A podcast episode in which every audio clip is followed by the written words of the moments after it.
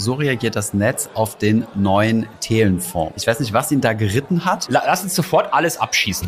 CryptoSpace scheint wieder erwacht zu sein. Bison hat anscheinend rückwirkend ähm, relativ viele Affiliate-Werbepartnerschaften gekündigt und das gab einen Aufschrei. Wir können ja mal diese, diese Ordertypen erklären. Manchmal frage ich mich echt bei so Leuten, was, was bei denen falsch im Kopf ist. Mich interessiert eigentlich nur, ob ich jetzt meine Wette gewinne oder nicht. Hallo und herzlich willkommen zur 29. Folge von Marktgeflüster. Eine Folge vor unserem nächsten kleinen Jubiläum. Bist du schon aufgeregt, Holger? Extrem. Ich warte ja oder bin ja eigentlich schon seit langem gespannt darauf, was du mir zum Jubiläum schenkst. Weil Valentinstag ist vorbei. Ja, Valentinstag ist vorbei. Ich habe nichts von dir bekommen. Ähm, mhm. Weiß ja auch nicht, was da los ist. Ich habe meiner Frau zum Valentinstag einen, äh, einen Mietumzugswagen äh, geschenkt. Wir sind an dem Tag umgezogen und sie hat ihr, ihre Kreditkarte hat nicht funktioniert. Hat sie, und dann habe ich das bezahlt und hat sie gesagt, danke für das Valentinstag-Geschenk. Es ist zumindest mal was Cleveres. Romantisch. Sehr romantisch, sehr romantisch und hat sie vielleicht wahrscheinlich noch nie von jemandem bekommen. Genau, sehr wahrscheinlich nicht, ja. Das heißt, ja, du bist jetzt, hast, hast final Paris verlassen? Nein, nein, umgekehrt. Wir sind innerhalb von Paris umgezogen. Du kennst ja die Story, dass äh, unser Vermieter in Paris seine Wohnung verkaufen wollte und daraufhin äh, den Vertrag gekündigt hat. Und daraufhin haben wir halt jetzt für die nächsten zehn Monate uns eine neue Wohnung gesucht. Und äh, die haben wir jetzt. Das ist das erste Mal, dass ich in Frankreich nicht in Paris wohne, sondern im Speckgürtel.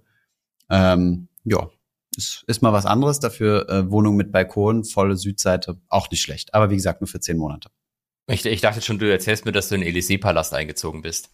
Genau, zu meinem Best Buddy äh, Macron. Ihr kennt euch das, das sicher cool. aus dem PI, also wer weiß. Nein, leider nicht. ja, das wäre das wär cool. Das wäre auf jeden Fall mal ein interessanter Kontakt.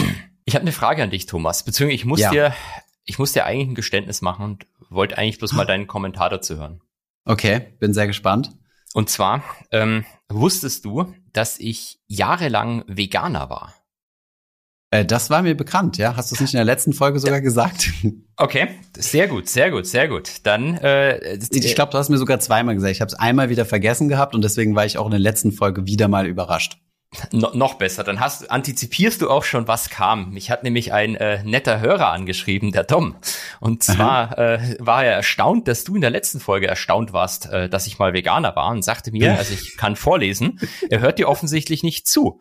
Im Mauerstraßenwetten-Podcast bei eine Stunde sechs hast du angemerkt, ehemaliger Veganer zu sein. Thomas ah, zeigte ja. sich darüber verwundert. und im neuen Marktgeflüster-Podcast erwähnst du bei Minute 27 und 37 Sekunden ehemaliger Veganer zu sein. Thomas zeigte mhm. sich wieder sehr verwundert. Ja, siehst du mal. Von daher, ähm, meine Rückfrage an Tom, denkst du, dieser Podcast ist gestaged? Ja, nein.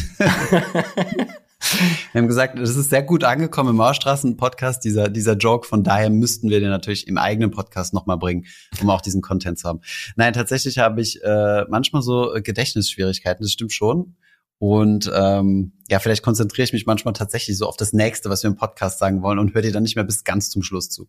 Aber ähm, ja, ähm, ich, ich war überrascht, aber sehr gut. Ist das jetzt dein Geständnis? Also das war mein Geständnis. Wir haben uns dann einfach mal fies überlegt, dass wir dir jetzt eine Falle stellen und haben äh, gehofft, dass du, dass du wieder drauf reinfällst. Aber dem war nicht so. Hab's geschafft. Dementsprechend entschuldige ja. ich mich dafür.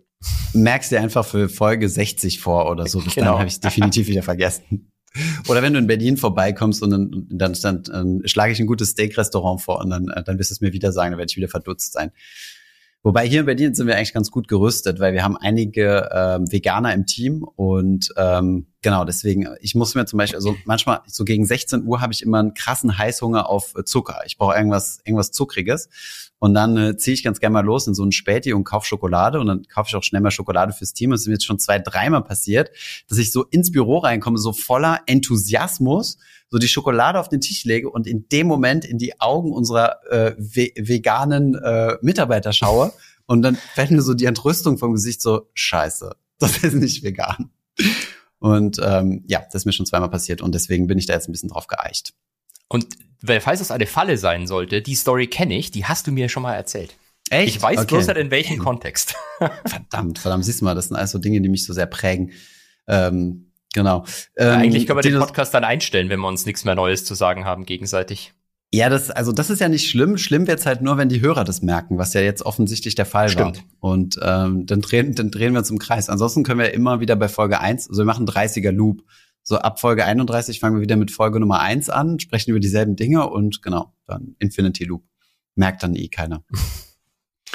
Sehr gut. Ähm, was hat es mit dem Dinosaurier auf sich? Das war ja auch eine Frage, die wir äh, im YouTube-Kommentar bekommen haben. Ich wusste gar nicht, dass das so was Besonderes ist. Das, der sitzt gerade so klein bei dir hinten auf der Schulter drauf. Ähm, ein äh, T-Rex. Richtig. Ähm, ich wusste auch nicht, dass es so was Besonderes ist, aber nachdem ähm, Leute diesbezüglich gefragt haben, müssen wir das natürlich zum Thema machen. Also mhm. das ist eigentlich nur der T-Rex, den ich als kleines Kind benutzt habe. Das heißt, dieses mhm. Ding ist wahrscheinlich jetzt 35 Jahre alt, wenn wir mal implizieren, dass ich es mit zwei Jahren bekommen habe, was ungefähr hinkommt wahrscheinlich. Mhm. Und hat mich seitdem ähm, begleitet. Das Einzige, was ich mir nicht getraut habe, ist den bei Goldman auf den Floor zu stellen. Das hätte ich das aber eigentlich. Das wäre meine nächste Frage gewesen. das wäre meine nächste Frage gewesen. Ja, das, das hätte doch bestimmt ganz gut gepasst, oder? Also hätte es auf jeden Fall für Aufmerksamkeit gesorgt. Das weiß ich nicht mal unbedingt. Also es gab jemanden, der hatte einen Baseballschläger immer dabei, ein anderer Echt? hatte äh, noch, noch viel geiler, jemand hatte ein Lichtschwert neben seinem äh, Stuhl stehen. Geil. Äh, Baseballschläger kenne ich auch. Also eine unserer Executive Directors hatte auch einen Baseballschläger bei sich im Büro. Ähm, das war tatsächlich ein äh, Tombstone gewesen. Ich weiß nicht, welcher Deal das gewesen ist. Mhm. Also für die Leute, die es nicht kennen, Tombstone, äh, Grabstein ist ja das, was du am Ende von einem Deal, wird nochmal gut Geld in die Hand genommen, da wird nochmal ein großes Spielzeug äh, gemacht. Und das ist immer so gebaut, so aus, keine Ahnung, Holz, äh, Plastik, äh, Keramik, äh, ähm, wie nennt man das? Ähm, dieses Glas, was kein Glas ist. Plastik? Hm. Ja, ich weiß nicht. Es gibt auch noch so einen anderen Ausdruck, aber egal. Und äh, so, dann, dann darfst du dich halt kreativ voll ausleben. Und es gibt halt Firmen, die sich darauf spezialisiert haben und die verdienen sich dumm und dämlich. Ach, wirklich? Und laden, ja, da sind gigantische Margen drauf. Und das Geile ist, die laden dich dann immer als, also die Analysten machen das dann, die dürfen sich dann austoben. Und äh, diese Firmen, ich glaube, da gibt's zwei oder drei, die sich dann konkurrieren und die laden dich dann immer zum Essen ein und organisieren Partys. Das ist genauso wie die Daten, Data Room Anbieter. Weiß nicht, ob du das kennst. Da gibt's ja Intralinks, glaube ich, und noch zwei andere oder so. Also wenn du einen, wenn du einen M&A-Deal machst, dann musst du ja immer für die Due Diligence quasi wie so ein Google Drive zur Verfügung stellen. Nur dass Google Drive halt nicht sonderlich safe ist. Und das managst du halt als, äh, als Banker beziehungsweise vor allem als Analyst und dann werden dann unendlich viele Ordner angelegt und alle möglichen Dokumente aus der Firma reingeladen, juristisch und HR und äh, Due Diligence Dokumente und weiß der Geier was. Und äh, diese Data Rooms sind sauteuer. Also keine Ahnung, 15.000 Euro, 20.000 Euro für vier Monate Dealzeit. Wie so ein Google Drive, ne? sind nur viele Daten drin. Dateien und wahrscheinlich drin, aber entsprechend nichts. gesichert, oder? Genau, entsprechend gesichert, aber ja, und du als Bank hast du dann, also siehst du auch die Bewegung, also wer hat was gedownloadet, welche Dokumente wurden geöffnet, also dann kannst du halt sehen, wie detailliert die Due Diligences sind, also mhm. wie, wie ernst meint es ein Anbieter. Also du hast dann halt diesen Data Room und du hast dann verschiedene ähm, Sell-Side, die, die äh, sorry, Buy-Side, die sich dafür interessieren, also von, von Leuten, die da halt diese Firma potenziell kaufen wollen. Und du siehst halt, wie ernst sie das meinen, je mehr Dokumente die öffnen und je mehr ähm, ja, die sich damit beschäftigen. Jetzt kann es natürlich sein, dass die auf der anderen Seite einfach nur Praktikanten sitzen haben, die die ganzen Dokumente einmal downloaden und wieder löschen, aber ja, keine Ahnung. Und genau, diese Firmen, äh, die konkurriert, ich, ich glaube, die haben keine sonderlich hohen Kosten, also die müssen natürlich Server betreiben und so, aber also unser Google Drive hier in der Firma, das wird sehr wahrscheinlich deutlich mehr beansprucht, weil wir 4K-Videos produzieren und tonnenweise äh, Terabyte dort hochladen. Und ähm, die, diese Dataroom-Anbieter, die ähm, betteln sich vor allem, indem sie große Partys organisieren und Analysten von allen möglichen Banken dorthin einladen. Und die, die die geilsten Partys organisieren, die kriegen dann in der Regel den Zuschlag. Das hört sich wieder viel mehr nach der Finanzindustrie an, wie ich sie kenne. Genau. Ja, weil ich meine, den Seniors ist es völlig egal, welcher Dataroom benutzt wird. Schlussendlich sind die gleich. Und die Analysten können dann quasi entscheiden, die müssen dann nur ein Preisbenchmarking machen. Und wenn du dich halt mit einem gut verstehst, dann sagst du, guck mal, der hat so und so viel äh, verlangt. Ähm, reduzier mal deinen Preis auf da und dahin. Danke für die geile Party äh, letzte Woche. Und jetzt, ähm, und jetzt passt dich vom Preis her an und dann kriegst du einen Zuschlag. Warst du auch mal Krieg auf so einer Party? Ähm, vielleicht. Ist es da gesittet abgelaufen? Ja, also es sind, also es ist jetzt keine Wall Street, äh, Wolf of Wall Street Style Sachen. Ne? Ich kenne bloß diese Geschichten mit der Ergo-Versicherung und den Partys äh, diese auf dem von Partys tatsächlich nicht. Bändchen und okay, also das nicht. Das Nein, beruhigt mich schon mal sehr. ja, einfach, keine Ahnung, ins Restaurant oder in einer Bar oder in einem Club, äh, dass sie mal so ein paar Flaschen hinstellen oder sowas. Sowas in die Richtung. Das dürfte dir nicht unbekannt sein, oder? Man kennt es. Man kennt es, genau. Wie sind wir jetzt da drauf gekommen? Data Room Anbieter, Tombstones. Ah ja, genau. Und einer der Tombstones war ein Baseballschläger gewesen. Genau. Ähm, ich weiß nicht mehr genau, welche Firma, aber daran sieht man, wie absurd es manchmal ist, ähm, was es so für Tombstones gibt. Es gab mal, und jetzt mache ich gleich, äh, gleich Schluss, den coolsten Tombstone, den ich gesehen habe. Ähm, also jetzt nicht bei mir im Umfeld, sondern den hat uns dann einer dieser Tombstone-Produzenten gezeigt. Das war irgendeine amerikanische Bank, die einen Deal mit Burger King gemacht hat. Die haben so hunderte Filialen verkauft und so. Und es mhm. war tatsächlich so ein Burger, aus verschiedensten Materialien, der so echt ausgesehen hat. Und wir sind dann halt so ins Restaurant gegangen in Paris und der Typ hat da gesessen mit so einem Karton mit einem Burger drin. Und wir haben gedacht, wie krass unhöflich ist denn der? Der kommt mit seinem eigenen Burger King Burger und setzt sich dann in ein Restaurant rein. Bis wir dann gesehen haben, dass das ein Fake war und dass es ein Tombstone war. Und äh, das ist natürlich schon ein ziemlich nicer Catch. Genau, das war's. Das heißt, zur 30. Folge nächste Woche kriegen wir beide einen Tombstone. Ich habe leider noch keinen designt. Wir haben leider keinen Analyst hier auf diesem. Vielleicht möchte Johannes uns ja einen entwerfen. Mal sehen. Äh, ansonsten habe ich ja, wie gesagt, keinen vorbereitet. Kommt noch, kommt so. sicher alles noch. Ähm, ich muss dir noch ein Update geben. Ja. Zu unserer Wette. Zu unserer Wette. Mhm. Für wie viel waren es? 400 oder 500 Dogecoin? Dass der Sam Bankman kannst jetzt irgendwas, kannst jetzt irgendwas in den Raum stellen. Du weißt ja, ich habe Kurzzeitgedächtnis und dann. Ähm. ich weiß es ehrlich gesagt wirklich nicht mehr, aber wir können ja die die alte Folge dann nochmal abhören zum zum Proof am Ende. Mhm. Ähm, es, es gibt Gerüchte, dass es vielleicht dazu führen könnte, dass er seinen seinen Freigang verliert. Mhm. Denn ähm, er hat böse Sachen gemacht vom vom Haus seiner Eltern aus. Und zwar hat er versucht, einen Zeugen in seinem Prozess über Signal zu kontaktieren. Aha. Und dann hat er sich einen äh, VPN-Client installiert und da Sachen gemacht und keiner weiß was. Und er behauptet, ähm, es liegt nur daran, weil er wollte irgendwie, ähm, ich glaube, den Netflix Super Bowl schauen. Nee, mhm, den Super Bowl, ja. glaube ich, wollte er schauen. Mhm. Und das Problem ist, in seinem ganzen Haus, also in dem vier Millionen Haus seiner Eltern, gibt's keinen Fernseher. Hochbude. Und er, mhm. er hat nur ähm, so eine Streaming-Lizenz, aber das ist eine internationale, weil er aus den Bahamas kommt und deswegen muss er einen VPN installieren, damit er mhm. über seine Streaming-Lizenz den Super Bowl schauen konnte. Aber krass, wie überwacht er wird. Also wer muss der checken die jetzt quasi seine PCs, um herauszufinden, weil ein VPN ist ja jetzt nichts so. Ich meine, jeder zweite YouTuber wird von einem VPN-Anbieter, der mit N anfängt, gesponsert. ähm, Und wo es ja immer ganz viel Rabatt gibt. Genau, genau. Das ist immer das Geilste. Ja, 80% Rabatt. Nur jetzt die nächsten 15 Minuten Countdown läuft. Da bin ich übrigens auch mal drauf reingefallen. Von diesem speziellen VPN-Anbieter habe ich auch ein Produkt. Ich auch, und leider. Vier Jahre. Oder hatte mal. Hattest du, ja? Ja, ich auch drei oder vier Jahre, glaube ich. Ich, ich werde nicht so sehr abweichen, aber VPN ist eigentlich, äh, okay, gut, wir haben auch schon mal mit dem VPN-Anbieter zusammengearbeitet, aber hoffentlich hört er den Podcast nicht, ist ja eigentlich voll der Bullshit, ne? Weil im Endeffekt, also so viel sicherer bist du ja gar nicht. Also es ist nur, statt dass dein Internetanbieter rausfinden kann, was für Schmuddelseiten du besuchst, weiß es jetzt einfach nur dein VPN-Anbieter. Also außer zum Netflix schauen äh, von amerikanischen Serien sehe ich da jetzt echt keinen Vorteil. Aber gut, dafür genau, habe ich auch genutzt, by the way. Dafür wurde es angeblich im Hause Graf äh, geboren Fink auch mal früher genutzt. Sehr gut. Okay, und ähm, er verliert jetzt seinen Freigang, ähm, Mr. SBF, okay. Äh, Die das Chatnachrichten sind auch bekannt geworden. Äh, ja, also er hat seinen Freigang noch nicht verloren, ähm, aber der, der Richter hat äh, wohl massive Drohungen ausgesprochen, dass wenn er jetzt nicht aufpasst und so einen Scheiß nochmal macht, dann äh, geht's hm. zurück in den Knast. Okay, ja, krass.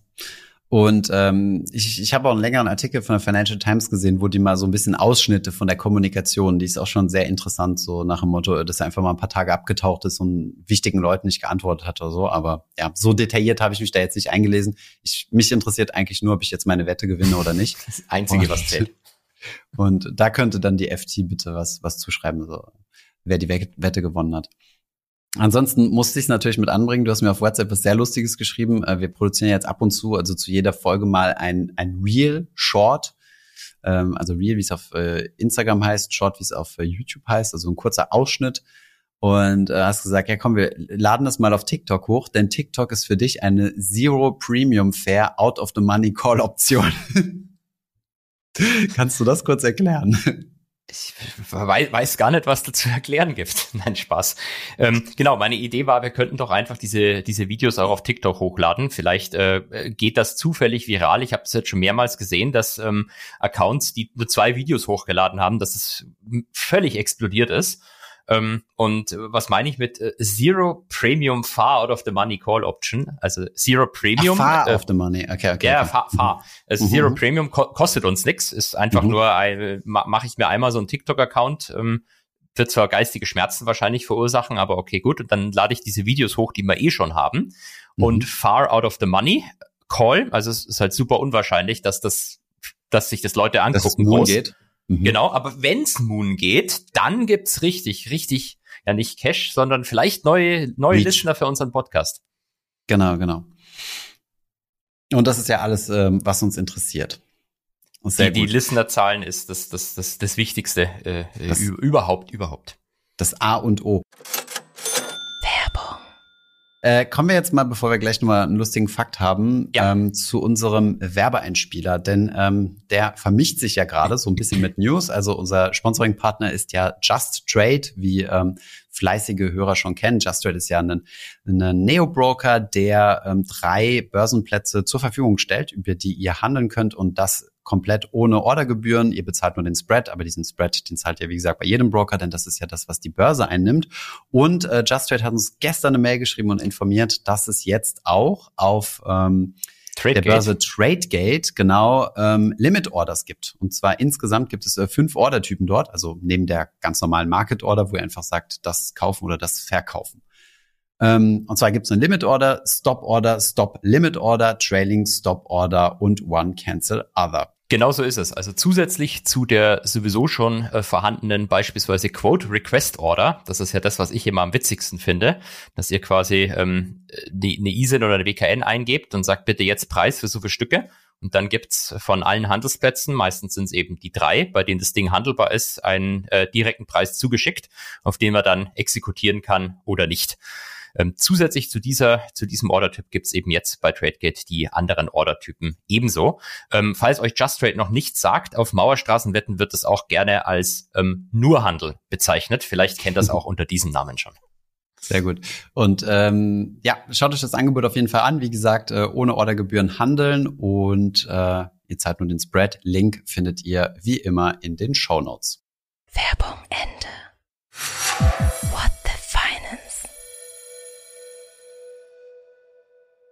Worauf wir jetzt nochmal eingehen können, ähm, in, im Kontext auch mit dieser Werbung, sind diese äh, Limit-Typen. Tatsächlich ähm, muss ich dir gestehen, oder ich, also vielleicht zu den Zuh Zuhörern, ich habe äh, als Kommentar in unser Dokument reingeschrieben, Holger, wir können ja mal diese, diese Ordertypen erklären. Holger hat direkt Ja gesagt. Ich bin natürlich davon ausgegangen, dass er sie komplett auswendig kennt und genau weiß, was das ist, aber du hast äh, scheinbar auch noch nicht alle Ordertypen benutzt. Ich bin ja äh, Market Order und Limit Order nutze ich. Also Market Order ist sagt einfach bitte kaufen. Und Limit Order ist, wenn du dann noch einen Maximalpreis dazu gibst beim Kaufen oder einen Minimumpreis, wenn du verkaufst. So, das ist mir soweit bekannt. Äh, vielleicht gehen wir die andere nochmal durch, weil manche Leute könnte das ja interessieren. Genau, und da hast du mich wirklich. Weil ich verwechsel das oft. Ja, du hast mich da auch auf dem falschen Fuß erwischt, weil, äh, um ehrlich zu sein, ähm, wenn ich irgendwas mache, dann ist es eigentlich, ich mache ja kein, kein Intraday-Trading oder dergleichen, sondern hin und wieder mal ein YOLO-Trade. Aber ähm, da, da reicht es eigentlich, sich mit äh, Stop- und äh, Limit-Orders äh, entsprechend auseinanderzusetzen. Aber wir können die, den ganzen Spaß ja mal durchgehen, oder? Sollen wir den mal durchgehen? Also die, die Limit-Order hast du ja gerade schon äh, wunderschön erklärt. Dann mache ich einfach die Stop-Order. Mhm. Ähm, die äh, bei, bei der Limit Order, wenn ihr was kauft, gebt ihr quasi einen, zum Beispiel, wenn ihr kaufen wollt, einen Maximalpreis ähm, mit an, den ihr zahlen wollt. Und ihr könnt euch quasi sicher sein, dass, dass dieser Preis dann auch der maximale ist, den ihr zahlt. Wenn der Kurs drüber schießt und nicht alle Stücke exekutiert werden können, dann äh, zahlt ihr nicht irgendwie den höheren Kurs plötzlich, sondern dann äh, wird die Order halt im Servicefall äh, nicht, nicht oder nicht komplett ausgeführt. Mhm. Und ähm, die Stop-Order ist sowas ähnliches. Da gibt er im Prinzip an, ich möchte kaufen, aber nur wenn ein bestimmter Kurs zum erreicht ist oder ähm, ja, also ich sag zum Beispiel, ich möchte irgendwie äh, die Aktie handelt von mir bei, hm. genau Schwelle, Schwelle, Schwelle erreicht ist Bezeichnung. Die Aktie hm. handelt bei keine Ahnung äh, 120 und ich möchte halt kaufen von mir aus, ähm, sobald ähm, 100 erreicht ist. Mhm. Und dann wird in dem Moment, wenn 100 erreicht ist, wird aber eine ähm, Market Order in den, in den Markt geschossen. Das bedeutet im Prinzip, dass ihr nicht sicher sein könnt, dass ihr dann genau zu 100 kauft, sondern wenn die von mir aus auf 100 fällt und dann sofort wieder steigt, kann es auch sein, dass ihr einen höheren Preis als 100 ähm, mhm. bekommt. Das ist sozusagen einer der, der großen Unterschiede zwischen der Limit und der Stop Order. Und der zweite ist vielleicht noch eine Limit Order, die sieht man im Markt. Also die erscheint dann und dann kann jeder sehen, okay, gut, ähm, ihr möchtet zu dem Kurs maximal kaufen. Bei der Stop Order ist es nicht so, die ist versteckt, die erscheint dann erst, sobald der Kurs erreicht worden ist und die Market Order platziert wird.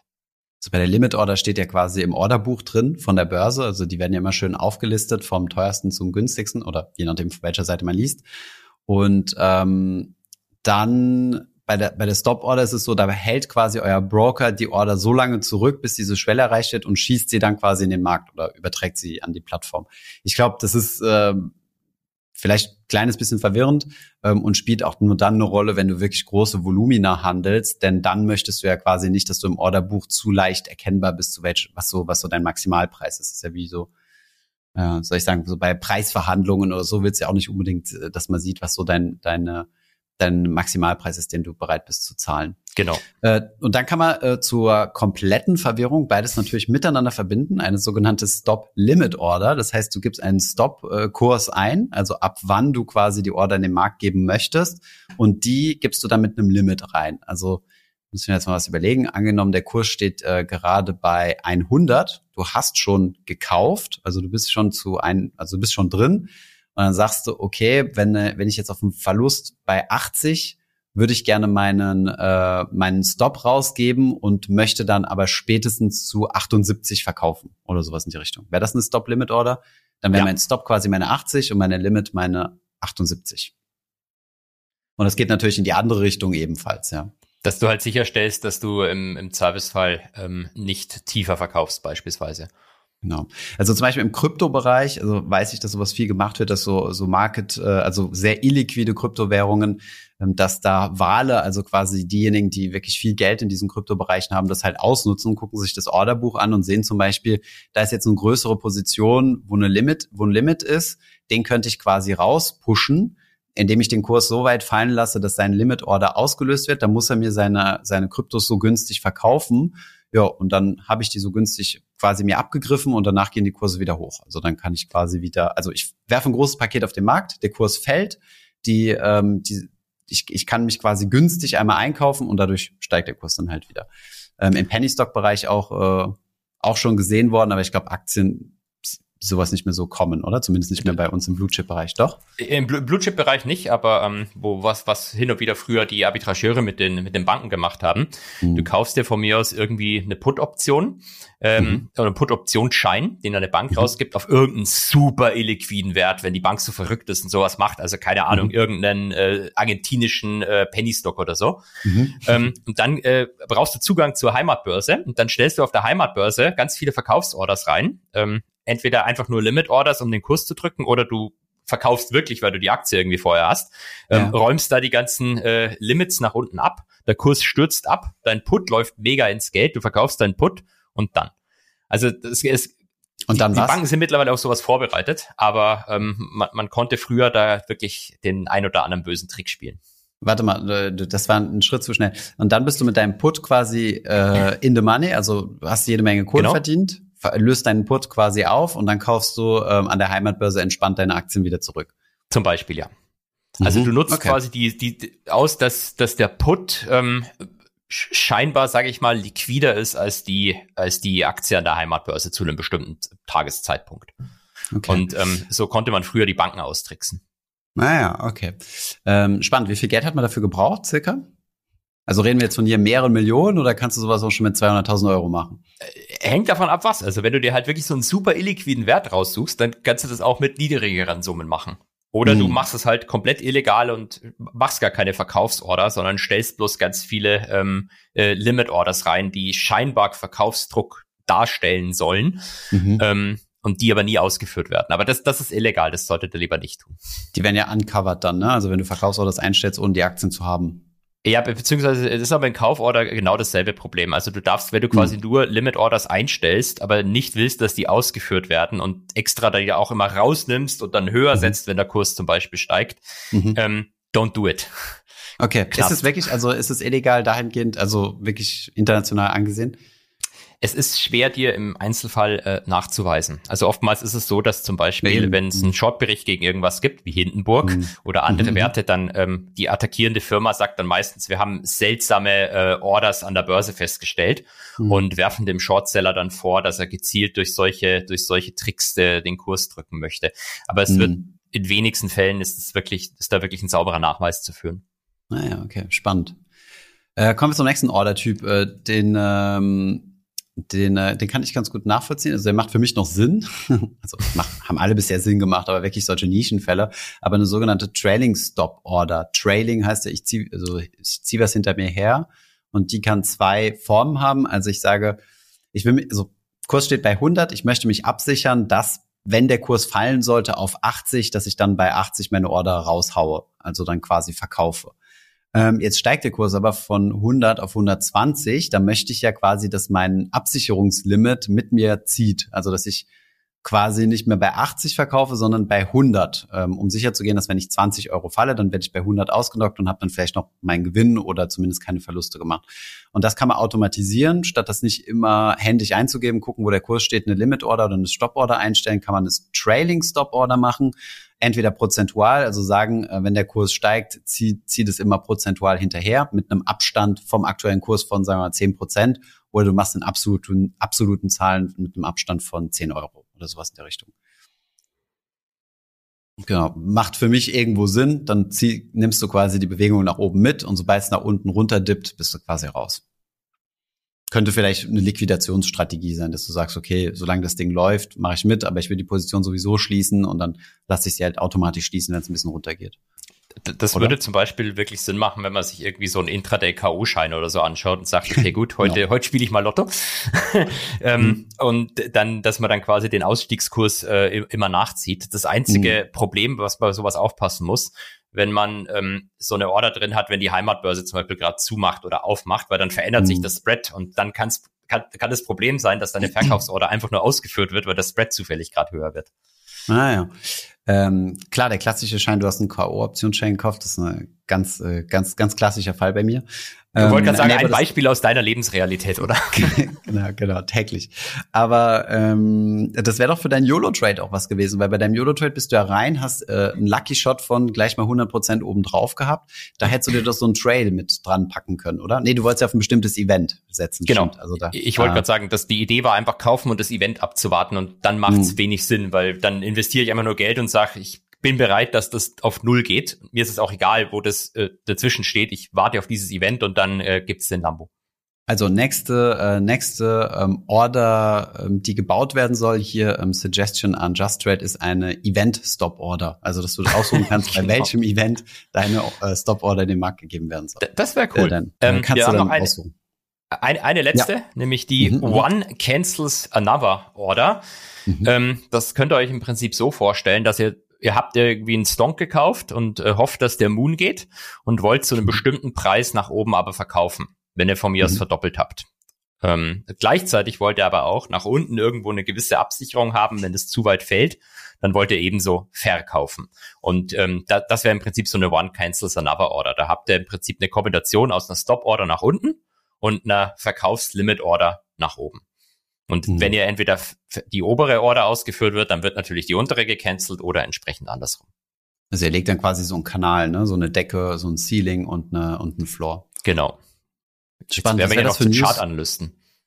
Ja, ja, genau, genau. äh, ah. aber jetzt habe ich es wenigstens mal verstanden. Ja, also es gibt ja super viele Posts auf Instagram und Co. auch und ich finde es immer, also ich habe bisher immer nur Limit Order. Ähm, ich muss aber auch sagen, ähm, hatten wir von ein paar Podcasts schon, dass ich ein paar ETF-Anteile verkauft habe. Und das habe ich auch tatsächlich ohne Limit gemacht. Das, was man ja nie machen soll. Äh, genau, du hast schon große Augen, aber es sind sehr liquide ETFs. Ja, also ich glaube nicht, dass da irgendwas anbrennen sollte, von wegen, äh, dass, dass, äh, dass auf einmal niemand mehr diesen so ein MSCI World ETF handeln will und ich deswegen miserable Kurse kriege. Aber mein Broker äh, hat da tatsächlich äh, krass Welle geschlagen und äh, gesagt, Moment, keine Market Order abgeben, bla bla bla und so habe ich dann trotzdem gemacht und musste dann aber 15 äh, SOS-Benachrichtigungen abticken. Äh, long story short, es hat alles funktioniert und ich wurde nicht abgezockt. Aber ja, wenn man illiquide Titel handelt, sollte man natürlich immer mit Limit handeln, das ist klar. Vor allem auch bei ähm, äh, Optionen oder dergleichen. Da gibt's eine lustige Story bei Goldman. Da hatte mal ähm, so, ein, so ein Privatanleger, so ein Lehrer tatsächlich, wollte mhm. einen Optionsschein kaufen, der war irgendwie ein Cent wert und mhm. hat eine Market Order reingesetzt, also einfach mhm. kaufen. Ähm, und dann ist aber im System was falsch gegangen und das Spread ist auf ein Euro gesprungen. Das heißt, das Ding mhm. stand dann irgendwie ein Cent auf ein Euro und ein Cent.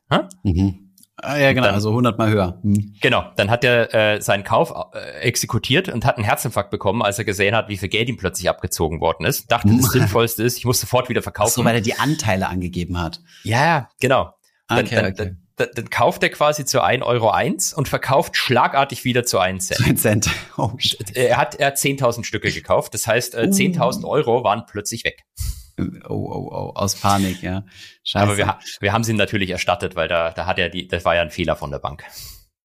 Ah ja, okay. Hätte, hätte aber nicht müssen, oder? Also was ist das für ein, für ein Fehler gewesen? Also wie, wie kommt es dazu? Äh, einfach falsch bepreist oder was? Excel, Nö, Excel hat gestreikt? Ja, ich will jetzt nicht sagen, dass Excel war, aber ja, da, da ist irgendwo was schiefgegangen und das Ding ist äh, um, um Faktor 100 hochgesprungen. So was soll mhm. passieren. Mhm. Und ähm, den armen Menschen hat es in dem Moment tatsächlich erwischt. Ja, also eure Optionsscheine nie ohne, äh, ohne Limit kaufen, aber ich glaube, das ja. sollte, sollte klar sein. So, dann haben wir noch eine, eine, eine Fun-Sache, die, die dich äh, durchweg beschäftigt hat. Man könnte fast denken, du bist Amerikaner, äh, denn äh, die Amis hat es ja diese Woche hart äh, beschäftigt. Also ich habe einen sehr lustigen Post auf, auf Wall Street Oasis gesehen. Von äh, Wall Street Oasis ist ja so ein so ein Vorbereit, die machen halt so sowas wie David Döbele halt nur auf Ami-Niveau ein bisschen vielleicht seriöser, seriöser was man so sagen okay. kann. Ja, so mehr mit so mit Modeling, Experience und so solchen mhm. Dingen. Naja, jedenfalls äh, dich vorzubereiten fürs Investmentbanking. Und es war halt ein Investmentbanker, der getweetet hat und gesagt hat, ich habe heute im Meeting gesessen mit einem Kunden, der ist CEO von einem Fortune von 500 äh, Unternehmen, MIT-Abschluss, hochintelligenter Mensch. Und der hat mir die Frage gestellt, ähm, ob denn jetzt, äh, was ich denn von den UFOs halte, die derzeit über den USA schweben und was das für einen Einfluss auf den Markt haben wird. What the fuck should I reply to him? da musste ich ziemlich, äh, ziemlich herzlich lachen und das fasst die Situation auch ganz gut zusammen. Äh, und dich hat es auch sehr beschäftigt in deinen Stories, habe ich gemerkt. Ja, ja, absolut. Also ich meine, dass diesen Ballon, den sie da verfolgt haben und abgeschossen haben, der von den Chinesen kam. Die Debatte ist nur, ob es ein Spionageballon oder ein Wetterballon war. Aber mhm. dass es von den Chinesen kam, bestreitet keiner, auch nicht die Chinesen. Ähm, mhm. das, war ja noch verständlich irgendwie. Aber dann mhm. haben sie halt anscheinend ihren Radar erweitert und mal ein bisschen genauer auf den Himmel geschaut und drei unbekannte Flugobjekte entdeckt. Und äh, mhm. wortwörtlich sagte der Sprecher von NORAD, er schließt, er möchte, er schließt nichts aus. Auf die Frage auch, könnten das Aliens sein? Er schließt das nicht aus. Mhm. Ähm, äh, hoffentlich haben sie das geistig schon ausgeschlossen, aber nehmen wir mal an, die glauben wirklich, okay, wir können nicht sicher wissen, dass es vielleicht Aliens sind. Mhm. Was lass uns mal, lass uns es am besten abschießen. Also la, lass uns sofort alles abschießen. Die, diese Strategie erschließt sich mir nicht ganz. ja, das habe ich mir bei dem, äh, bei dem Ballon auch die Frage gestellt, bei dem chinesischen, also es muss doch da Dinge geben, also keine Ahnung, ich bin ja jetzt null ein Militärexperte, aber irgendwas, um das Ding vom Himmel zu holen, ohne es gleich zu zerstören, oder? Also keine Ahnung, so Jets ja. mit einem mit einem Netz Lasso dazwischen oder sowas, Lasso, ja, was auch immer, oder? Habe ich auch gedacht, aber irgendjemand hat mir erklärt, dass das, dass der anscheinend so hoch fliegt, da, da kommt der Jet irgendwie nicht hin.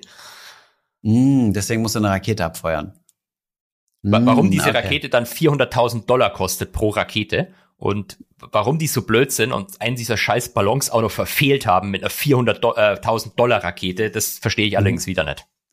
Ja, sehr wahrscheinlich strahlt er keine Wärme ab oder sowas. Also, ich weiß nicht. Aber auf jeden Fall spannend. Ja, also es gab diesen chinesischen Ballon, der wurde abgeschossen äh, und dann noch drei weitere Flugobjekte, wo du meintest, das sind, äh, das, das, das sind so Dinger, die du im Baumarkt kaufen kannst oder so. Also ja, da, da gibt's jetzt mit. Also es gibt seit gestern, das hat glaube ich auch Edward Snowden auf Twitter gepostet. Es gibt seit gestern äh, so einen lustigen Artikel von so einer Flugzeitschrift. Äh, es, anscheinend gibt's so Hobbyflieger, die kaufen sich halt so Ballons im Baumarkt, fliegen die dann mhm. hoch und verfolgen die dann mit einem Tracker.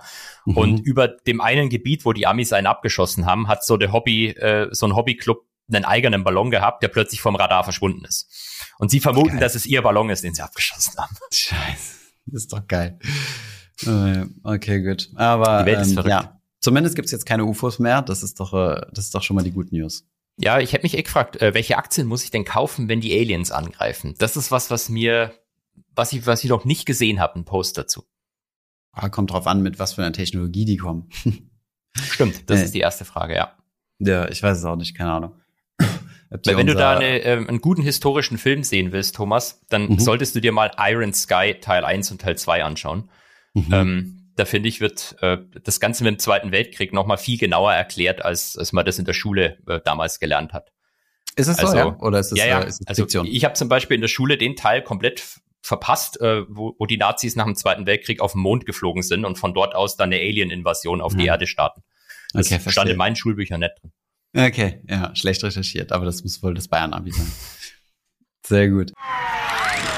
Eine Frage, zwei Antworten. Dann, ja, habe ich ja gesagt, wir müssen noch auf ein Thema eingehen, ähm, um den Titel dieses Podcasts äh, zu retten.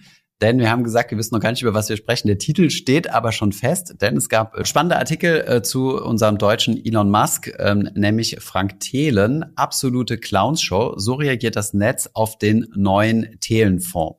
Eigentlich ist es nicht den neuen, sondern es gibt zwei neue Thelenfonds. Ich weiß nicht, was ihn da geritten hat. Ähm, du bist eher so Fraktion, ähm, also zumindest habe ich das Gefühl, dass du ihn so ein bisschen in Schutz genommen hast. Äh, oh ja. Äh, äh, netterweise. Ähm, aber ich habe mir nur so gedacht, krass, also normalerweise, wenn man, wenn es nicht so läuft, dann setzt man doch jetzt nicht den nächsten Fonds auf. Aber ich meine, das haben wir ja bei Dirk Müller auch gesehen, hatten wir vor ein paar Folgen drüber gesprochen, dass Dirk Müller auch mindestens einen neuen Fonds aufgesetzt ja. hat. Oder wenn nicht sogar zwei. Ja. Der eine ist dann, also der normale Dirk Müller Premium Fonds wurde zu defensiv, der andere dann zu offensiv. Ähm, war zum damaligen Zeitpunkt noch keine Kohle drin. Und äh, Frank Thelen macht es jetzt genauso. Ja, Meinung dazu. Sag also, du doch erstmal, was du davon hältst. Also, oder ist das äh, Clown-Show quasi dein, deine Einschätzung der Situation? Das war nicht meine, das war nicht meine, meine, ähm, wie soll man sagen, äh, meine, Dein Duktus mein würde Zitat. die Kanzlerin sagen. Die, mein Duktus, genau.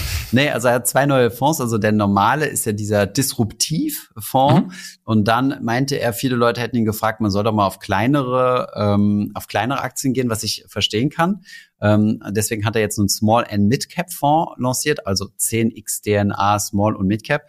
Die Bitte kann ich irgendwo schon nachvollziehen, weil das, was er im Fonds drin hatte, waren ja schon Giganten gewesen. Also du hast sehr viel Amazon ja. drin gehabt. Ich glaube, Palantir ist jetzt auch nicht mehr das kleinste Unternehmen und ähm, da kann ich schon da hätte ich mir ehrlich gesagt auch gedacht, dass da mehr so Firmen drin sind, die ich gar nicht kenne. Und das ist also die Anlagestrategie ist hier Firmen unter 10 Milliarden Marktkapitalisierung. Und dann äh, noch einen dritten Fonds auf Clean, also auf Clean Tech ausgelegt. Da bin ich sehr, sehr äh, gespannt. Da steht noch Coming Soon dran, da weiß man noch nicht, was da drin ist. Ähm, zugute muss man halten, Frank Thelen, finde ich persönlich. Ähm, wenn man auf der Webseite ist, auf Portfolio, kannst du dir genau angucken, welche Aktien da drin sind. Also du kannst dir den Fonds äh, anklicken. Mhm. Jetzt sehe ich hier sogar noch disruptive Technolo äh, Technologie. Ja, Ex-Krypto gibt es anscheinend eine Share-Class. Genau, genau. Das muss so ein eigenes Ding sein. Ähm, wo du dich dann durchklicken kannst und sagen kannst, okay, was ist da drin? Zum Beispiel, welche Fintech-Unternehmen sind da drin, in welcher Phase? Also scheinbar hatte sogar, ähm, genau, und da kannst du dir, kannst du das dann angucken, welche Aktien da drin sind und könntest dann sogar diesen Fonds, wenn du Lust drauf hättest, dir selbst günstig nachbauen und äh, müsstest dann die, äh, die Verwaltungsgebühren nicht bezahlen. Ansonsten, ja, also der Fonds hat insgesamt, also sein, sein 10x DNA hat insgesamt, wie übrigens auch seine Mitbewerber, ähm, ich glaube, ich konsequent, also konstant hinter dem, äh, hinter dem Nasdaq gelegen. Und äh, ja, ich finde es verwunderlich, dass er jetzt einen weiteren vor an den Start bringt, weil ich auch so das Gefühl habe, so ein echtes Wachstum war nicht drin. Es gab ja viele so erstmal negative PR über, ähm, über diese Steuerung F-Doku, aber auch verschiedene andere. Also da, da hat es ja ziemlich Gegenwind gegeben, seit er seinen Fonds rausgebracht hat, der dann ja auch dazu äh, hinzukommt, nicht so gut gelaufen ist. Und ähm, ja, von daher frage ich mich wirklich, warum macht er das jetzt? Also die einzige Begründung, die ich da mir, also die ich dafür hätte, wäre, er geht davon aus, dass wir jetzt wirklich am Boden sind und dass jetzt der Gesamtmarkt steigen wird und, und er dadurch davon profitiert, ja. Das könnte ich mir auch vorstellen. Dann hat er jetzt Fonds mit einer cleanen Zeitreihe, die dann mhm. ähm, im Zweifelsfall erstmal schön steigen und äh, deutlich besser vom Chart her ausschauen.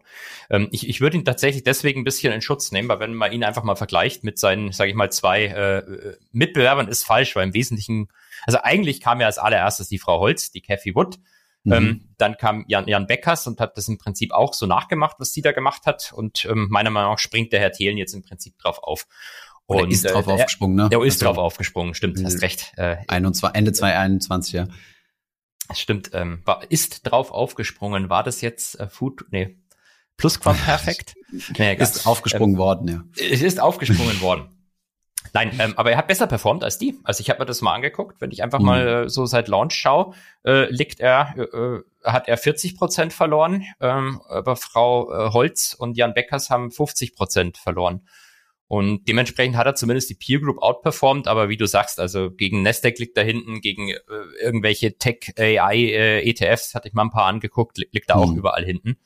Ähm, also den Verlust selber würde ich ihm gar nicht zum Vorwurf machen. Da hat er einfach einen relativ blöden Zeitpunkt halt erwischt. Mit einem Tech-Only, mit so einer Sektorwette bist du halt abhängig davon, was der Sektor macht. Äh, die Werbung, die für diesen Fonds gemacht wurde, ist natürlich Bullshit. Also ähm, er nimmt da Unternehmen auf, die, wo er sich sicher ist, dass die, wie war das, in fünf Jahren verzehnfachen oder so. Ich übertreibe ein bisschen, aber ähm, ähm, das ist natürlich schon schon schon nee, hart. Nee, ich übertreib's nicht. Ich glaube, das war der Claim gewesen. Ja, ja.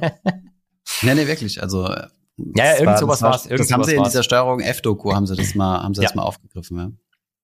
Ja, das ist natürlich äh, ist hart an der Grenze. Aber wenn ich mir die Werte angucke, ich, mein, ich kenne ehrlich gesagt nicht alle, aber hier 360 Digitech, das ist eigentlich so ein äh, klassisches äh, chinesisches äh, Consumer Loan Unternehmen, das glaube ich auch sehr viele Hedgefonds drin haben. Also mhm. das, das scheint mir zumindest auf den ersten Blick jetzt halt nicht so absurd zu sein, aber ist halt eine komplette Sektorwette. Mhm.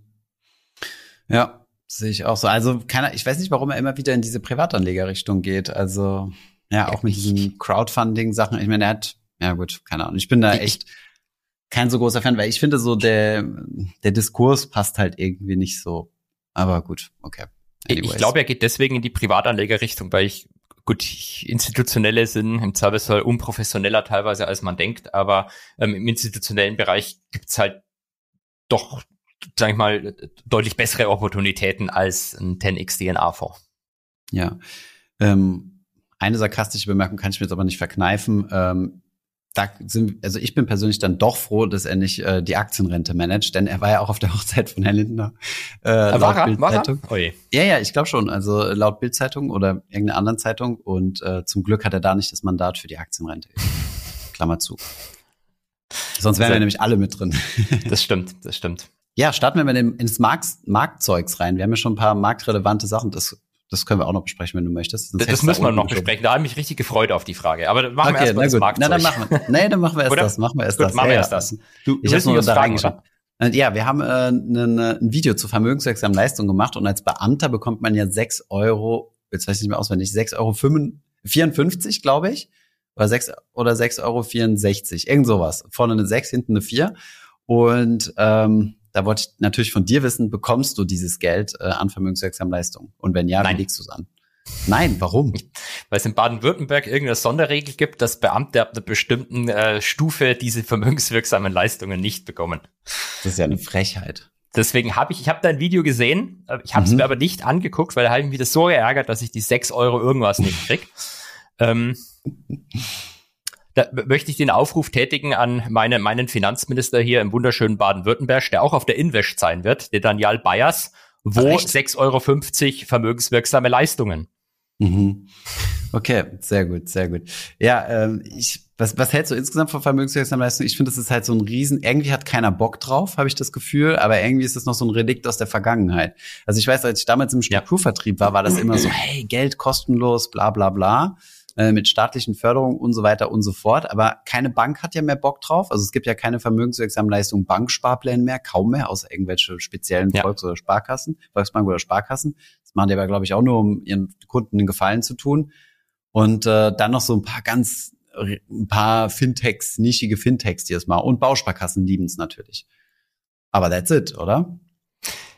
Ich, also ich finde das grundsätzlich eigentlich gutes Konzept und ähm, Spaß beiseite. Es ma macht natürlich keinen Sinn, dass ich das krieg. Also ab der bestimmten Stufe äh, bei Beamten, glaube ich, brauchst du sowas nicht oder kann, kannst es jetzt auch nicht rechtfertigen, warum du sowas bekommen solltest. Aber ja, wie du, wie du sagst, also die Verträge sind meistens Mist, oder? Mhm. Also du bist ja dann an irgendwelche strangen Anbieter gekoppelt, die noch schöne ähm, äh, Kostenstrukturen da drüber legen. Mhm. Also, das, äh, also du kannst es ja auch in ETFs investieren. Da gibt es in Deutschland zwei Anbieter, also wo du die ETFs selbst aussuchen kannst, äh, Comdirect und ähm, Finvesto heißt, äh, doch Finvesto, genau, die laufen aber beide über die Ebays und dann gibt's noch ein paar Robo-Advisor, die das machen. Ich glaube, Ginmon und ähm, hier von Finanzen.net, wie heißen die nochmal? Äh, Oscar. Oscar, das ist Scalable, Ge oder? Ja, doch, Scalable, glaube ich. Genau, Scalable ist da im Hintergrund. Und ähm, also als Vermögensverwalter. Und äh, bei ich glaube, bei den, bei den Robos kommen keine monatlichen Kosten auf, aber bei den VL-Sparplänen schon. Also wann so, VL sollte man natürlich dann machen, wenn du es geschenkt kriegst vom Arbeitgeber. Genau. Klar, kannst nichts verlieren. Aber extra dafür ein Depot aufmachen lohnt sich meiner Meinung nach nicht, außer du bist wirklich ähm, unter der äh, Beitragsbemessungsgrenze von, ich glaube, 20.000 Euro ähm, zu verstandenen Einkommen. Das heißt nicht Beitragsbemessungsgrenze, das heißt irgendwie anders. Also ähm, dann kannst du nämlich eine Arbeitnehmersparzulage kriegen. Das ist so eine staatliche Förderung. Ähm, aber da liegst du in der Regel auch nur, wenn du Student oder Azubi oder sowas bist, weil die 20.000 Euro hat man ja relativ schnell voll. Von ja, daher, ja, wobei, wenn du irgendwie, Monster. wenn du irgendwie Teilzeit, Teilzeit arbeitest vielleicht, stimmt, ja. dann, dann kann Hast sich sowas ja. vielleicht schon lohnen. Aber wie du sagst, bürokratisches Monster wahrscheinlich und das wissen auch hm. viel zu wenig Leute und ähm, hm. wieder gut gemeint, aber schlecht umgesetzt. Ja, und es ist halt seit Jahren nicht äh, inflationsangepasst worden. Also diese 40 Euro, die gibt's ja schon seit ewig. Also seit, äh, seit ich vermögenswirksame Leistungen kenne. Und das wurde ja nie angepasst. Und äh, naja, wenn es das durch die Inflation runterrechnest, dann bleibt nicht mehr viel übrig. Per perfekte Frage an den Finanzminister gewesen. Wo ja, Inflationsausgleich? Wobei, wo Inflationsausgleich aus den vermögenswirksamen Leistungen, ja. Nächstes Mal.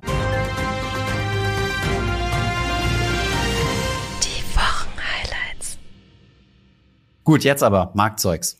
Marktzeug, endlich. Ähm, die Welt, es ist, es sind so viele verrückte Sachen passiert, Thomas. Echt? Ähm, ja, verschlafen. Ja, haben am Dienstag äh, aktuelle Inflationszahlen aus USA bekommen mhm. und die waren ähm, im Wesentlichen wie erwartet. Das fand der Markt aber scheiße, weil der Markt hat erwartet, dass es, dass noch besser wird. besser wird als erwartet. Genau. Mhm. Das ist er zu verwöhnt gewesen schon und jeder hat irgendwie geglaubt, dass es ein bisschen besser wird. Und mhm. äh, richtig schrecklich waren dann ähm, am, was haben wir heute? Haben wir Freude, aber Freitag, am Donnerstag gestern waren die mhm. Erzeugerpreise, also PPI, Producer Price äh, Index, also mhm. im Prinzip vereinfacht Inflation zwischen zwei Unternehmen, nicht zwischen Unternehmen und Endkunden, keine mhm. Konsumentenpreise. Und äh, die, die sind ähm, deutlich über den Erwartungen reingekommen. Also man hat. Also äh, Inflation höher als gedacht. Ja, ja. Mhm. Ist zwar am Fallen im Vergleich zum Vormonat gewesen, aber, aber weniger schnell. Genau, weniger schnell, mhm. deutlich, deutlich langsamer.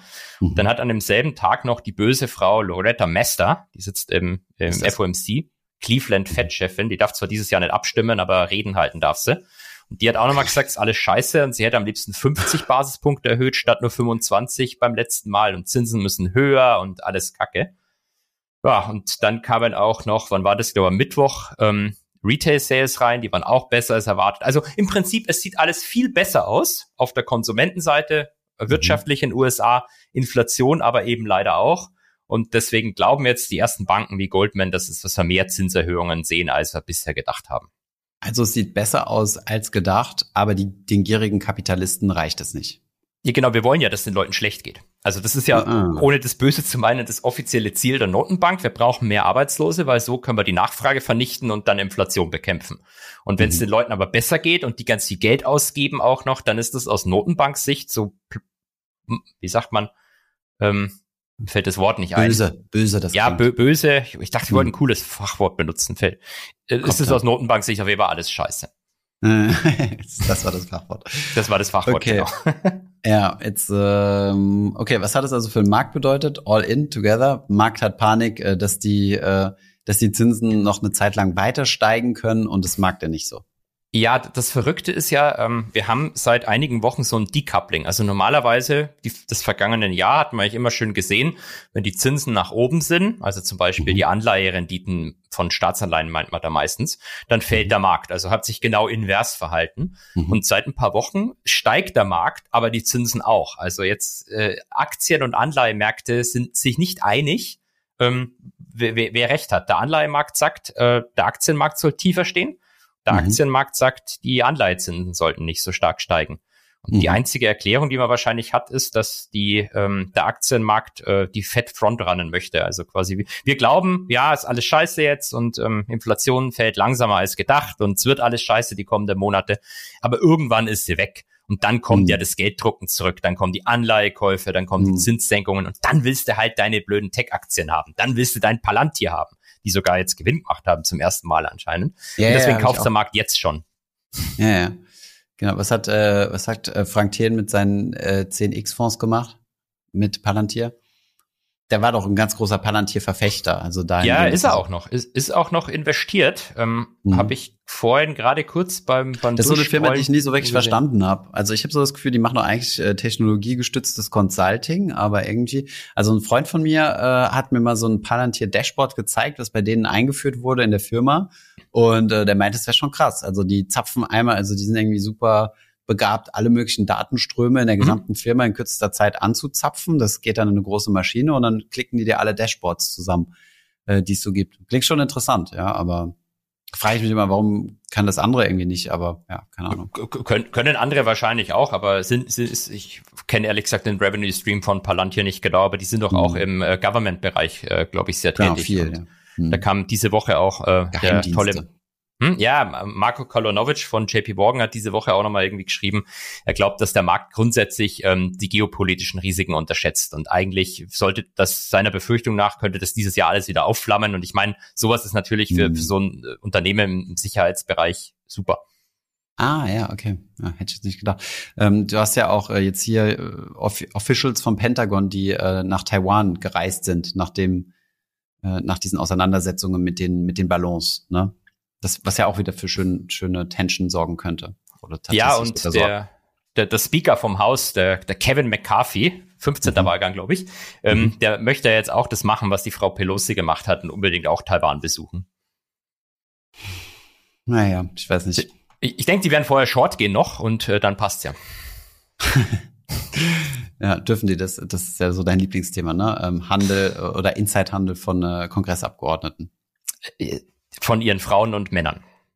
Ach so, die sie selbst nicht, okay. Ja, Frau Pelosi handelt nicht, das macht ihr Mann. Ihr Mann handelt.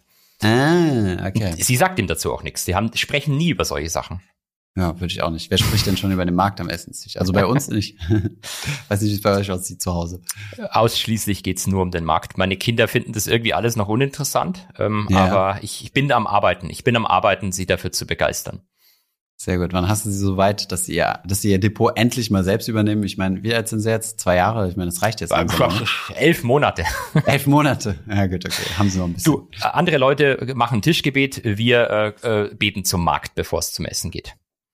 Sehr gut, sehr gut. Und erhört er eure Gebete in der Regel? Leider nein. Schade. Na gut, was haben wir sonst noch? Ähm, vielleicht bisschen weniger interessante, interessante News, aber am Kryptomarkt, ich, ich höre wieder bisschen mehr und mehr von Krypto. Die, die Krypto, Krypto-Space scheint wieder erwacht zu sein. Oh, ich ja. glaube, okay, gut, gestern habe ich auf CoinMarketCap geguckt, da waren wir noch 12 Prozent im Sieben-Tages-Durchschnitt hoch auf dem Bitcoin, jetzt sind es nur noch neun, also heute nicht so ein guter Tag. Aber ähm, wieder über 20.000 Dollar Marke. Und ähm, 25 ja. oder äh, gut 20.000 auch, aber Kurzzeitig Jetzt 23, 25. Ak gerade aktuell sind es äh, 23.000 okay. Dollar. Da ja. Kommt drauf an, wo, wo man guckt, im Bitcoin. Ich habe gerade nachgeguckt, mein Krypto-Portfolio ist minus 3,86 Prozent nur noch. Insgesamt. Insgesamt. Aber ich habe auch erst vor einem Jahr angefangen. muss ich dir gestehen, ich weiß gar nicht, welche Rendite ich bei meinem Krypto habe, muss ich dir gestehen, weil ich habe über verschiedenste Börsen immer gekauft und alles auf meinen Ledger geschoben immer.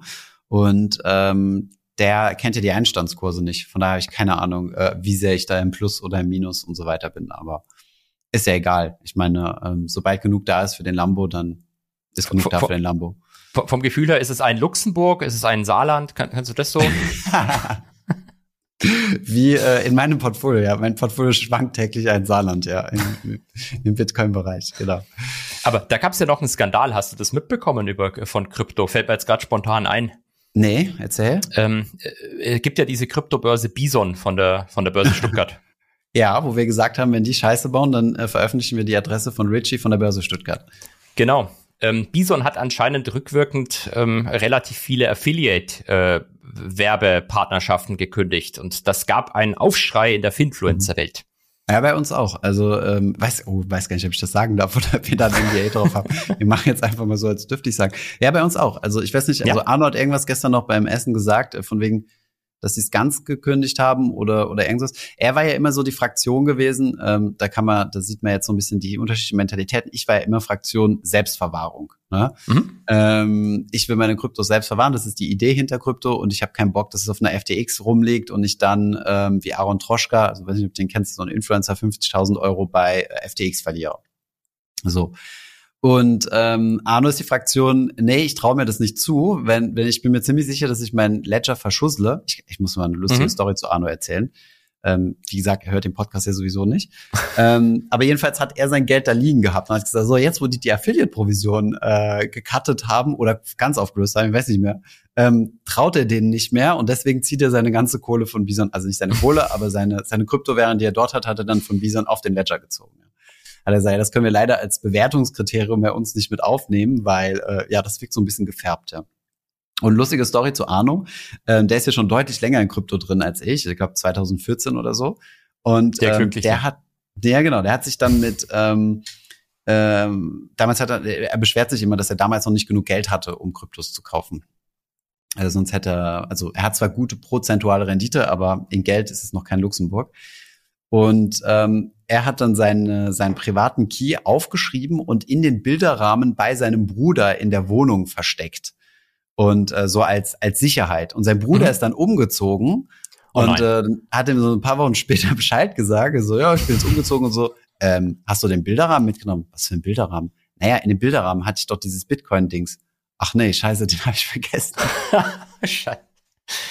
Und dann musste er sich eine neue Wallet anlegen und das übertragen. Oder sein Bruder ist nochmal in die alte Wohnung. Ich weiß nicht mehr, was, was genau der Fall war, aber das war wieder so ein typischer Case. Und seitdem hat er sich, glaube ich, gesagt, komm, ich suche mir eine sichere Börse aus und lass dann dort die Kohle liegen. Ähm, das mal zum Thema. Äh, aber ja, habe ich gar nicht mitgekriegt, dass, ähm, dass Influencer sich darüber beschwert haben, dass es jetzt keine Affiliate-Provision mehr gibt, weil das ist jetzt auch nicht so seltenes, dass man mal eiskalt gedroppt wird von seinen Partnern. Nee, vor allem glaube ich, ähm, ehrlich gesagt, glaube ich, haben die alle gedroppt. So hatte ich das ja, ja. verstanden. Also ich hatte die letztes Jahr, ich habe ja da nie viel gemacht, zwei, dreimal den mhm. Link geteilt, mache ich ja jetzt mhm. auf, auf, Instagram nicht mehr. Und dann haben sie mir auch irgendwann vor Wochen schon mal geschrieben, ja, dass das gekündigt worden ist. Ähm, mhm. Ähm, aber boah, ist halt so. Aber es hat anscheinend äh, Wellen geschlagen, Wellen geschlagen. Und jetzt, wo wir im Kryptobereich sind, äh, da kann man wirklich von Clowns Show reden. Äh, die Gründer von äh, Nuri, ehemals Bitwala, äh, wohl bemerkt eine Kryptobörse, die pleite gegangen ist, also hieß ursprünglich Bitwala, hat sich dann in Nuri umbenannt, ist dann pleite gegangen. Aufgrund, die haben Landing äh, gemacht, oder? oder so? Genau. Die ja, haben Landing okay. gemacht und äh, sind dann pleite gegangen, Berlin Base haben jetzt die glorreiche Idee gehabt, einfach eine neue Kryptobörse ins Leben zu rufen, nachdem die alte zugemacht wurde, und die einfach Bitwala zu nennen. Also back to the roots. Also wie Frank Thelen mit dem neuen Fonds. Das ist doch super Idee. Hat, hat, hat, hat, hat Tiger Global und Softbank schon investiert? Äh, das weiß ich nicht, keine Ahnung.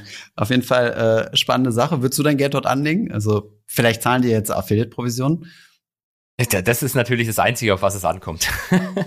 nee, also ich meine, die Frage wäre natürlich, die sind ja wahrscheinlich deswegen pleite gegangen, weil die eben ähm, Landing betrieben haben. Ähm, das, mhm. das macht ja zum Beispiel äh, Bison und auch, äh, glaube ich, viel, viele andere deutsche Kryptobörsen oder äh, äh, Broker, die Kryptos haben, wie, wie Just Trade oder Trade Republic oder sonst was oder Scalable, wobei Scalable hat ja keine echten Kryptos. Die machen das mhm. nicht. Das heißt, da besteht dieses Risiko da nicht. Ich weiß ja nicht, ob diese Bitwala-Leute das wieder machen wollen, aber also das mit ich, dem ich würde es wahrscheinlich nicht machen.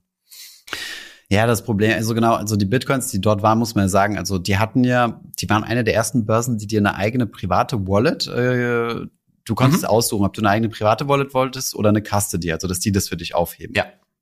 Also die Kryptowährung.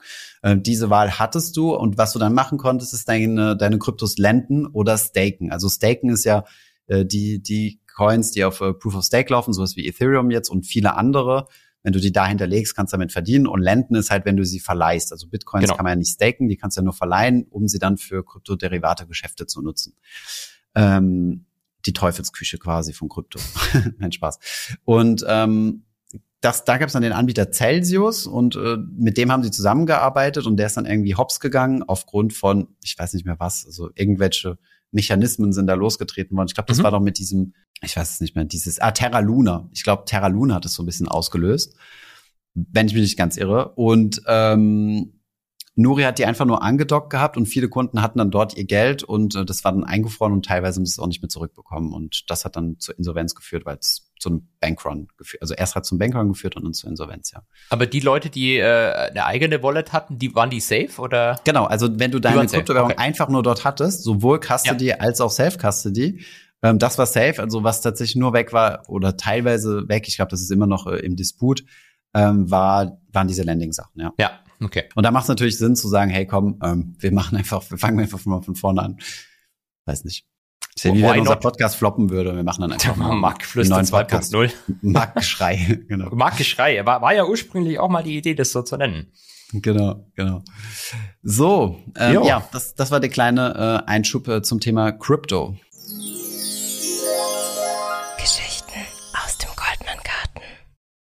Holger, was hast du uns äh, diese Woche mitgebracht? Ich habe diese Woche einen jungen Mann mitgebracht, den wir ähm, mal interviewt hatten vor sehr, sehr langer Zeit. Und ähm, dieser junge Mann kam von einer, sage ich mal, der äh, deutschen ähm, großen Elite-Privatuniversitäten überspitzt mhm. formuliert. Also es gibt mhm, ja mhm. zwei bekannte, die ähm, die WHU und ähm, die European Business School. Da muss ich korrigieren. Ähm, es gibt drei bekannte. Die Frankfurt School natürlich School. auch noch selbst. Das ist ja die beste von allen, deswegen habe ich die jetzt. Danke, extra. danke. genau. Ähm, jedenfalls kam der junge Mann von einer dieser äh, Universitäten und um ehrlich zu sein, zumindest damals bei mir am ähm, Securities Floor, also nicht im M&A, sondern im Markets-Bereich, hattest du es da immer ein bisschen schwer, wenn du von diesen Unis kamst, mhm. weil ähm, die überspitzt formuliert alle gehasst haben. Äh, wieder mhm. einer von denen. Die schauen alle Echt? gleich aus. Das sind alles Klone. Okay, ähm, geil. Aber dann, dann kam auf jeden Fall einer und ähm, der hatte dann wirklich so schön alle Vorurteile erfüllt. ähm, ein, ein, ein Kollege hatte den zuerst interviewt, kam dann runter und sagt, wow, also für uns ist der nix. Äh, Holger, magst mhm. du den mal anschauen? Mhm. Bin ich hochgegangen, und dann, dann saß er da schon äh, auf, auf seinem Interviewstuhl wie, wie Gott in Frankreich oder wie man so sagt, so schön zurückgelehnt. In der einen Hand das iPhone, ich komme rein, dann legt er das iPhone vor sich so auf den Tisch, bleibt so zurückgelehnt. Und ich dachte mir schon in dem Moment, was ist das für ein Vollidiot? Und äh, alle Vorurteile haben sich dann äh, Gott sei Dank fast schon bestätigt. Also ich mhm. habe ihn dann gebeten, sich vorzustellen. Hat er sich so vorgestellt. So Checkliste ha? gemacht, ja. Vorurteils-Checkliste. Genau, äh, erst, erst, mal, erst mal bitte vorstellen lassen. Hat er, hat er sich vorgestellt, war, war okay. Mhm. Ähm, dann ein bisschen interviewt, kam zu Derivate wusste, glaube ich, einfach nicht viel. Also ähm, mhm. war dann für uns nix. Bin runtergegangen, hab nächsten Kollegen, hey, magst du dir noch angucken? Drei Leute soll, haben wir immer mal mhm. gesagt, mhm. sollten so jemanden gesehen haben. Ja, er ja. guckt sich ihn auch an. Geht hoch. Fünf Minuten später kommt er wieder runter. So ein Interview geht normalerweise schon deutlich, deutlich länger. Sagen, mhm. hä, was ist denn jetzt los? Ja, ich, ich habe ihn heimgeschickt. Was, was passiert? Mein Kollege ging rein und hat gesagt, ja, stell dich doch mal vor. Und dann sagt er, dann hat sich der da vorgestellt, aber wirklich so mega demotiviert. Und dann, mhm. also Stimme meines Kollegen, dann habe ich ihn gefragt, Du, äh, sag mal, das war jetzt die demotivierendste Vorstellung, die ich jemals erlebt habe. Hm. Und der Kandidat so zurückgelehnt in seinem Stuhl. Ja, weißt du, wenn du es schon zweimal am Tag gemacht hast, dann hast du irgendwann auch keinen Bock mehr. Hm. Geil. Und, und, dann hast du ihn natürlich gefragt, also gehst auch nicht davon aus, dass es hier repetitive Tätigkeiten gibt. Also es, es war, äh, manchmal frage ich mich echt bei so Leuten, was, was bei denen falsch im Kopf ist. Also ich glaube, vielleicht haben viele Leute einfach den ganzen Tag Schmerzen im Kopf und müssen sich deswegen so verhalten. Aber hm. was in der Welt glaubt, lässt dich glauben, dass das die richtige Antwort auf so eine Frage hm. ist. In einem Interview, wo du ja anscheinend rein möchtest. Hm. Ich verstehe es nicht. Ja, ja, ich meine, ich habe sehr viele Interviews äh, selbst gemacht, also im Sinne von als Kandidat und äh, was heißt ja schon ein paar und ähm, ja, wenn du dann überlegst, was da oder halt auch in Live mit vielen Leuten drumherum, wo du dann halt andere Kandidaten siehst, die dann halt mhm. auch äh, sehr nervös sind und so weiter, wo du dir denkst, boah, es gibt schon viele Leute, die für diesen Job kämpfen und zwischendurch siehst du auch immer mal so Leute, wo du dir denkst, boah, wie kann der so krass selbstsicher sein? Also wirklich so Leute, die komplett überzeugt sind, die wissen ganz genau, die kriegen das Ding auf dem silbernen Tablett serviert. Ähm, und das verunsichert dich dann als Kandidat auch so ein kleines bisschen. Was aber sich im Nachhinein äh, häufig fest, was ich dann halt festgestellt habe, ist, dass die dann nicht den Job bekommen und, und, äh, und du quasi komplett äh, für nichts verunsichert äh, unsichert ja. warst. Ne? Ja, schon, ähm, schon ziemlich beeindruckend. Ja, von daher, Leute, ähm, gibt ja immer wieder so Zahlen, die kursieren, so bei Goldman haben eine 99-prozentige Ausschlussquote oder keine Ahnung, wie da die Quote ist. Einer kommt durch auf 500 Bewerbungen. Aber wenn du dir mal halt überlegst, was da teilweise für Bewerbungen dabei sind, dann, dann macht diese Zahl so ein bisschen weniger Angst. Also wir haben immer so fette Printouts bekommen mit keine Ahnung wie viel 100 CVs. Und die blätterst du halt wirklich so durch, so nach dem Motto und, und suchst dir halt immer so einen Aufhänger, warum warum diese Person jetzt nicht? Und äh, meistens gibt's halt schon sehr fette, fette ähm, äh, Red, Red Flags oder ja, Logos, genau. ja. Fa falscher Name, äh, also der Firma und solche Dinge halt, ja. Hatte sich genau. einer bei uns mal bei, bei der Hook Coburg beworben, das war das Beste. Ah, hast du erzählt, ja. Hab ich ja, ja das, das, Logo, das Logo ist, äh, das Logo ist ähnlich, ja. Ähnliche Farbe. ja, dann habe ich auch noch mal eine kleine Story, ist jetzt äh, nicht so krass spektakulär, hat aber auf jeden Fall dafür gesorgt, dass mir das Herz unglaublich in die Hose gerutscht ist. Und zwar hatten wir ähm, einen Executive, ich habe auf einem Deal gearbeitet äh, im Infrastrukturbereich und da hatten wir einen Executive Director, der da ähm, ziemlich viel Ahnung hatte und äh, da haben wir so ein Valuation Deck gehabt. Also ich war quasi verantwortlich für die für die Präsentation zu machen und äh, mhm. ein VP, ein Vice President hatte quasi die Hand auf dem auf dem Model gehabt und das habe ich alles äh, schön in Slides zusammengetragen, so dass man schlussendlich, dass wir halt äh, diesem dieser Firma zeigen konnten, wie wir sie evaluaten, was so die die Upsides, Downsides, bla bla bla sind, wie man das halt so macht. Ähm, Kurztaste, also habe das Kürzel von diesem Executive Director in die Mailbar reingetragen, habe so gesagt, hey, willst du mal drüber gucken? So ganz, ganz, ganz kurz angebunden. Ja, und äh, PDF drauf, äh, PPT äh, drauf. Meistens gucken die Executives sich sowieso nur PDFs an, aber zur Sicherheit, falls er doch mal Lust hätte, einen Typo anzupassen, die PDF dazu. Wunder sollen ja geschehen. Ähm, senden geklickt, fertig. Entspannt zurückgelehnt. Ich, doch, ich hatte noch einen Director, hatte ich noch mit dem Copy gehabt. Der kommt dann ähm, ziemlich nervös und ziemlich schnell äh, zu mir ins Büro rüber, sagt, du hast den falschen, ich nenne jetzt einfach mal fake-mäßig Christian reingetaggt. Mir sagt das Herz komplett in die Hose. Ich guck in den Mail, äh, in die in die Sendbox rein und sehe so, scheiße, ich habe das an einen Kunden geschickt, der ähm, aber einen anderen Kunden, also einen, äh, einen Kunden, wo wir wo wir vorher einen Deal hatten bei einem äh, bei einem, ähm, wie soll man sagen, Public Transport äh, Unternehmen in Frankreich, ähm, der genauso hieß, der also auch äh, Fake-Name jetzt wieder Christian hieß. Ne? Und da ist mir sowas von das Herz in die Hose wahrscheinlich sage, scheiße, das ist ein kompletter Valuation Report, wo wirklich alles drin ist, also wirklich, wie viel die Firma wert ist und so weiter. Und ähm, das, der glückliche Zustand an der Sache war gewesen, dass dieser ähm, Typ, also beim Kunden, der Director jahrelang selbst im M&A gearbeitet hat bei Barclays in London. Und dann habe ich gesagt, okay, gut, so ein Shit happens halt. Daraufhin habe ich ihn halt angeschrieben und habe ihm gesagt, hey, ähm, die Mail war jetzt nicht für dich gedacht, wäre so, wär super nett von dir, wenn du die löschen könntest und mir per Mail bestätigen, dass du es gelöscht hast. Und äh, ist das scheiße, der wird jetzt denken, was sind das für, für unprofessionelle Leute und so weiter. Das kann doch nicht wahr sein. Die schicken mir Valuations Reports durch die ganze, durch die ganze Weltgeschichte. Und äh, nee, er hat mir super entspannt, hat mir geantwortet, gar kein Problem, kann passieren, hab's gelöscht, nicht reingeschaut. Schönen Abend oder sowas in die Richtung. Und da war für mich echt der Abend gelaufen. Ich war so schweißgeballt, bin heimgegangen, habe gesagt, Alter, du bist der größte Loser auf dem kompletten, im kompletten M&A-Geschäft dieses, äh, dieses Planeten. Ey. Ja, das war so meine, ähm, mein, mein Schockmoment. Das sind aber eigentlich doch so schöne Sachen. Wenn man äh, damals live drin sitzt, dann denkst du dir, jetzt bricht eine Welt zusammen. Aber irgendwie. Genau, morgen bin ich gefeuert. Genau, morgen bin ich gefeuert, das war's. Mhm. Machst du schon Gedanken, und mhm. ähm, Jahre später kann man aber dann meistens äh, witzig drüber erzählen, weil dann am Ende alles gar nicht so mhm. schlimm kam. Und was ich äh, diesem Director sehr, sehr hoch anrechne, ist, dass es niemandem erzählt hat. Normalerweise sind das ja so Dinge, äh, die, die machen dann schnell die Runde des Floors und dann bist du quasi ja. eine Woche lang gespött äh, von allen. Ja. Aber er hat es tatsächlich für sich behalten und äh, hat gesagt, komm, shit happens und so. Und er wollte nicht, dass ich irgendwie Schwierigkeiten kriege, nicht, dass es noch irgendwie Compliance mitbekommt oder sowas und die dann noch irgendwie was investigaten oder was auch immer da passieren kann. Äh, das habe ich ihm extrem hoch angerechnet, ja. Also es gibt dann doch noch äh, ein bisschen Loyalität. Und zwei genau. Wochen später hat dieser Kunde, der die E-Mail gelöscht hat, die Firma komischerweise gekauft, oder? Äh, genau, genau, zum krassen Discount. Er hat eine Offer gemacht, 20 Prozent niedriger. Nee, nee, äh, die waren glücklicherweise gar nicht so im selben Sektor unterwegs und äh, ja, gab da auch keine Leakages, glaube ich zumindest. Ich weiß aber bis heute nicht. Ja. Gibt es noch spannende Sachen, die nächste Woche anfallen? Oder lassen wir uns überraschen? Ich, ich lasse mich bei sowas, ehrlich gesagt, es ist wirklich schlimm. Ich bereite mich bei sowas am Wochenende vor und gucke mir an, was die, was die, die Top-Events nächste Woche dann sind. Dementsprechend mhm. kann ich dir jetzt gar nicht äh, das Top-Event jetzt schon zurufen. das ist wahrscheinlich mega peinlich, weil jeder Hörer sich jetzt denkt, oh, ist das wieder so ein Vollidiot. Ist doch Echt? klar, dass irgendwie die Sitzung von der Kambodscha-Notenbank ist oder irgend sowas. genau. ja, äh, sei getrost, äh, ich ähm, verfolge ja sowieso nichts in dem Bereich und von daher äh, lasse ich mich genauso überraschen. Lassen wir uns einfach mal von den Events tragen. Was wir aber schon mal vorankündigen können, ist, dass wir die neue heiße Strategie, reich zu werden, uns genauer anschauen. Denn äh, derzeit kann man äh, zum, zu, zu Sportpreisen von mehreren tausend Euro äh, Kurse kaufen, äh, wie du mit Optionen reich wirst. Und äh, das ist, scheint jetzt so ein Trend zu sein, äh, nicht nur Zero Day, äh, wo wir letztes Mal drüber gesprochen haben, sondern Optionsstrategien, äh, die bekannte Dampfwalze, äh, die du mal erwähnt hast. Ähm, da können wir gerne nächste Woche mal drüber sprechen und dann werden alle Hörer reich und es geht endlich wieder Moon. What could possibly go wrong? Genau, perfekter Abschlusssatz.